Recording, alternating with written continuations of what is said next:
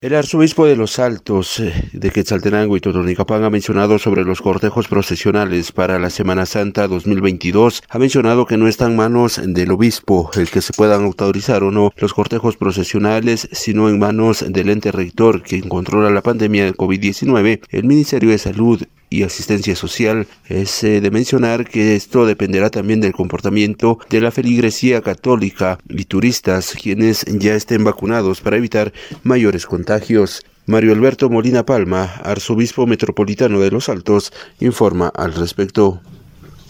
A los párrocos y a todas las diócesis en diciembre y en enero en torno a las procesiones que fundamentalmente es dependerá la posibilidad de realizarlas o no del grado de contagio determinado por los semáforos.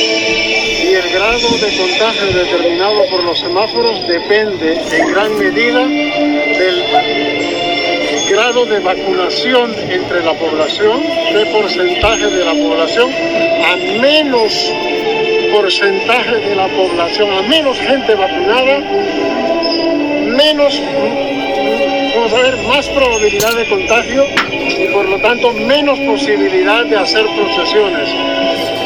Eh, quien tiene la autoridad para determinar, por lo tanto, la factibilidad o no de las procesiones es la población en la medida en que se vacune, use mascarillas, guarde distancias y se cuide determina si la población está haciendo eso o no es el Ministerio de Salud a través del semáforo.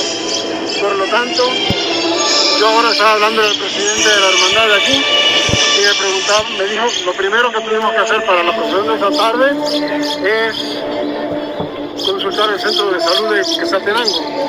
Fue el centro de salud el que autorizó que se pudiera realizar. A veces a mí me preguntan como si yo tuviera la capacidad de eliminar la, la pandemia. Yo no tengo, no soy Dios.